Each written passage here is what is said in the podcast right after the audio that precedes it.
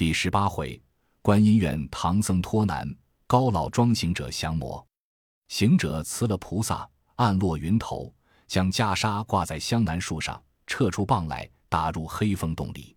那洞里那的一个小妖，原来是他见菩萨出现，降的那老怪就地打滚，急急都散走了。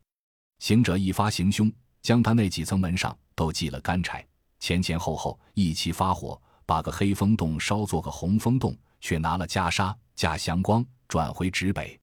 话说那三藏望行者急忙不来，心甚疑惑，不知是请菩萨不至，不知是行者托孤而逃。正在那胡猜乱想之中，只见半空中彩雾灿灿，行者忽坠阶前，叫道：“师傅，袈裟来了！”三藏大喜，众僧亦无不欢悦道：“好了，好了，我等性命今日方才得全了。”三藏接了袈裟道：“悟空。”你早间去时，原约到饭罢晌午，如何此时日西方回？行者将那请菩萨施变化降妖的事情被陈了一遍。三藏闻言，遂设香案，朝南礼拜罢，道：“徒弟呵，既然有了佛衣，可快收拾包裹去也。”行者道：“莫忙，莫忙，今日将晚，不是走路的时候，且待明日早行。”众僧们一齐跪下道。孙老爷说的是：一则天晚，二来我等有些愿心儿，今幸平安，有了宝贝，待我还了愿，请老爷散了福，明早再送西行。行者道：“正是，正是。你看那些和尚都倾囊倒底，把那火里抢出的余资各出所有，整顿了些斋供，烧了些平安无事的纸，念了几卷消灾解厄的经。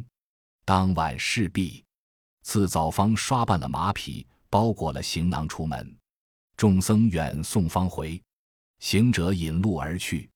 正是那春荣时节，但见那草衬玉葱提髻软，柳摇金线露花心。桃杏满林争艳丽，碧螺绕境放精神。沙堤日暖鸳鸯睡，山涧花香蛱蝶讯。这斑秋去冬残春过半，不知何年行满的真文。师徒们行了五七日荒路，忽一日天色将晚。远远的望见一村人家，三藏道：“悟空，你看那碧乡有座山庄相近，我们去告诉一宵，明日再行何如？”行者道：“且等老孙去看看吉凶，再做去处。”那师傅挽住丝缰，这行者定睛观看，真个是竹林密密，茅屋重重，参天野树迎门，曲水溪桥映户，道旁杨柳绿依依，园内花开香馥馥。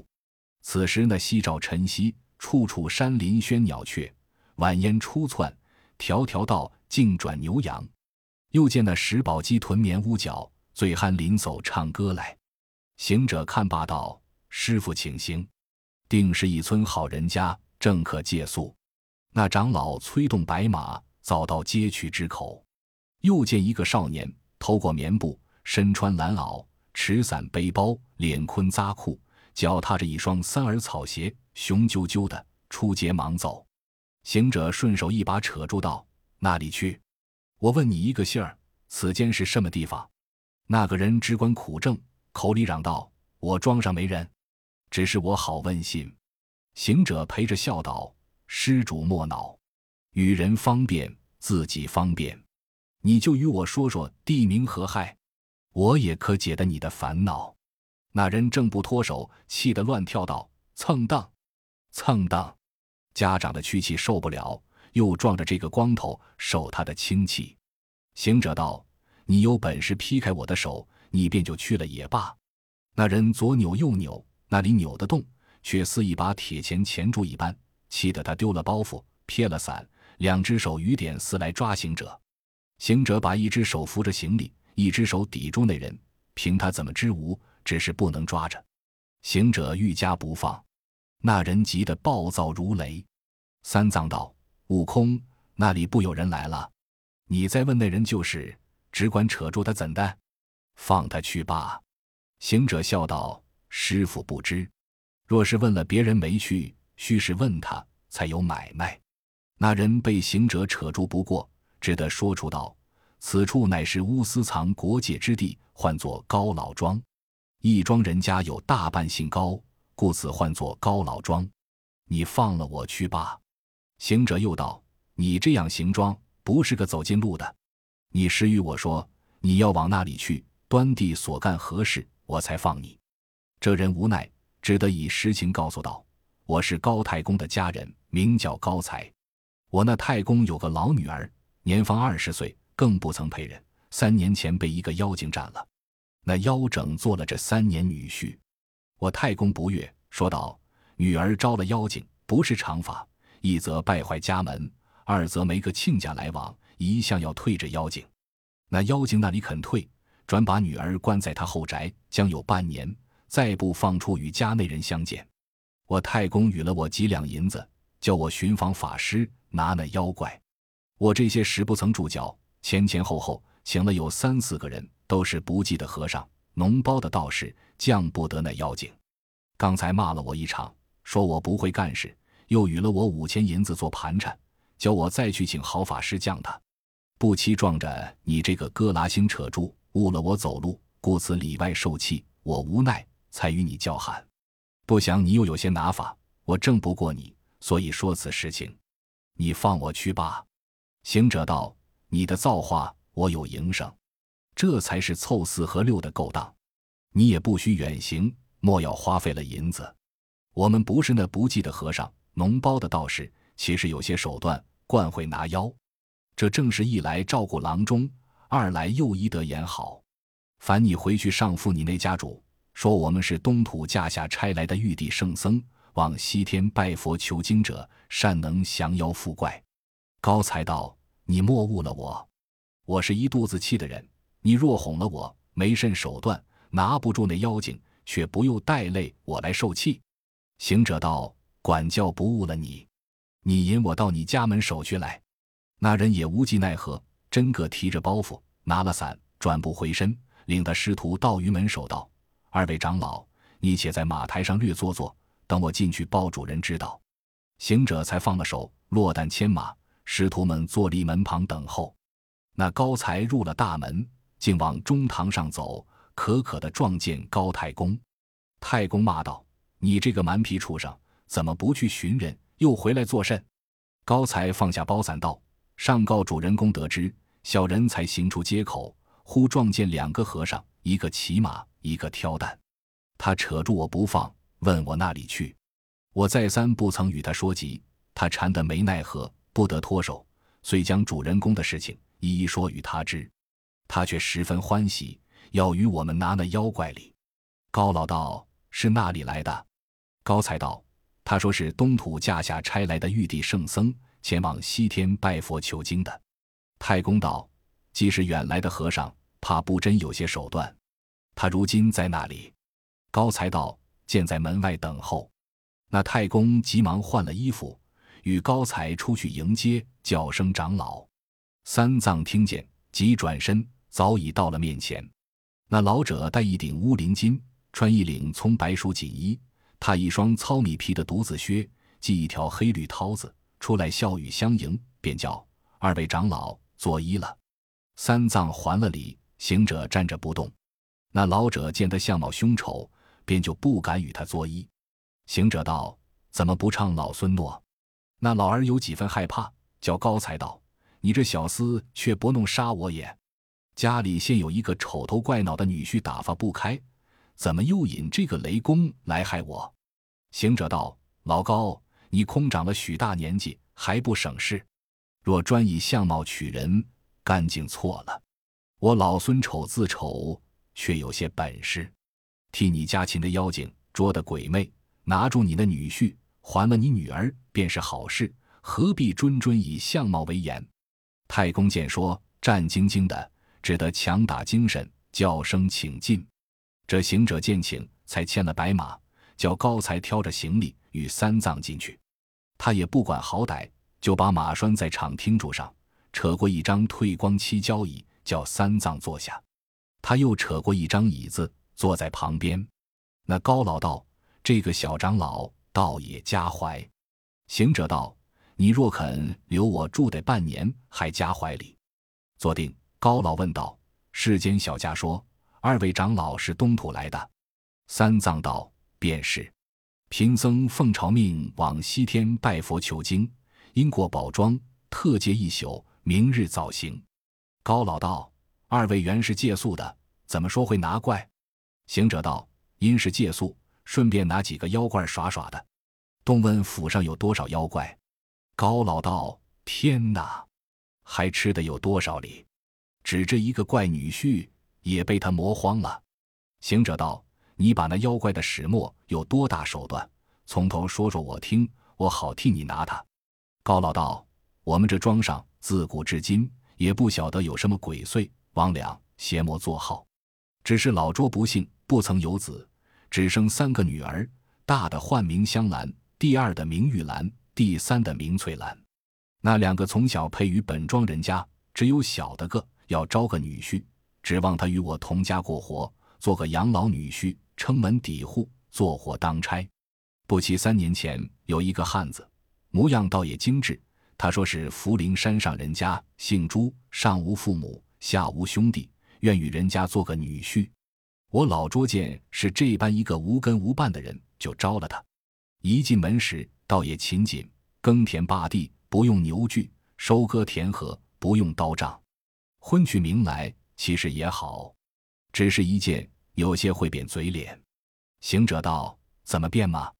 高老道：“出来时是一条黑胖汉，后来就变做一个长嘴大耳朵的呆子，脑后又有一溜鬃毛，身体粗糙怕人。”头脸就像个猪的模样，时常却又甚大，一顿要吃三五斗米饭，早间点心也得百十个烧饼才够。喜的还吃斋素，若再吃荤酒，便是老捉这些家业田产之类，不上半年就吃个清净。三藏道：“只因他做的，所以吃得。”高老道：“吃还是件小事，他如今又会弄风，云来雾去，走时飞沙，唬得我一家并左邻右舍。”俱不得安生，又把那翠兰小女关在后宅子里，一发半年也不曾见面，更不知死活如何。因此知他是个妖怪，要请个法师与他去退去退。行者道：“这个何难？老儿你管放心，今夜管情与你拿住，叫他写个退亲文书，还你女儿如何？”高老大喜道：“我为招了他不打紧，坏了我多少清明，输了我多少亲眷，但得拿住他。”要什么文书，就烦与我除了根罢。行者道：“容易，容易。入夜之时，就见好歹。”老儿十分欢喜，才叫盏抹桌椅，摆列斋供。斋罢将晚，老儿问道：“要甚兵器？要多少人随？趁早好备。”行者道：“兵器我自有。”老儿道：“二位只是那根锡杖，锡杖怎么打的妖精？”行者随于耳内取出一个绣花针来，捻在手中，迎风晃了一晃，就是碗来粗细的一根金箍铁棒，对着高老道：“你看这条棍子，比你家兵器如何？可打得这怪否？”高老又道：“既有兵器，可要人跟？”行者道：“我不用人，只是要几个年高有德的老儿，陪我师傅轻坐闲叙，我好撇他而去。等我把那妖精拿来，对众取供。”替你除了根罢。那老儿急唤家童，请了几个亲故朋友，一时都到。相见已毕，行者道：“师傅，你放心稳坐，老孙去也。”你看他攥着铁棒，扯着高老道：“你引我去后宅子里妖精的住处看看。”高老遂引他到后宅门首。行者道：“你去取钥匙来。”高老道：“你且看看，若是用的钥匙，却不请你了。”行者笑道：“你那老儿年纪虽大，却不识耍。我把这话哄你一哄，你就当真。”走上前摸了一摸，原来是铜枝罐的锁子。恨得他将金箍棒一倒，倒开门扇，里面却黑洞洞的。行者道：“老高，你去叫你女儿一声，看她可在里面。”那老儿硬着胆叫道：“三姐姐。”那女儿认的是他父亲的声音，才少气无力的应了一声道：“爹爹，我在这里里。”行者闪金睛，向黑影里仔细看时，你道他怎生模样？但见那云鬓乱堆无略，玉容未洗尘姿，一片兰心依旧，十分娇态轻颓。樱唇全无气血，腰肢曲曲微微，愁蹙蹙，蛾眉淡，瘦怯怯，语声低。他走来，看见高老，一把扯住，抱头大哭。行者道：“且莫哭，且莫哭。我问你，妖怪往那里去了？”女子道：“不知往那里去。这些时，天明就去，入夜方来，云云雾雾，往回不知何所。因是晓得父亲要驱退他，他也常常防备，故此昏来朝去。”行者道：“不消说了，老儿，你带灵爱往前边宅里，慢慢的续阔。”让老孙在此等他，他若不来，你却莫怪；他若来了，定与你剪草除根。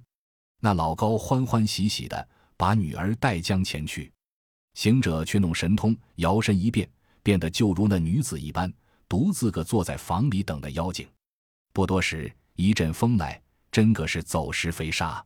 好风，起初时微微荡荡，向后来渺渺茫茫，微微荡荡乾坤大。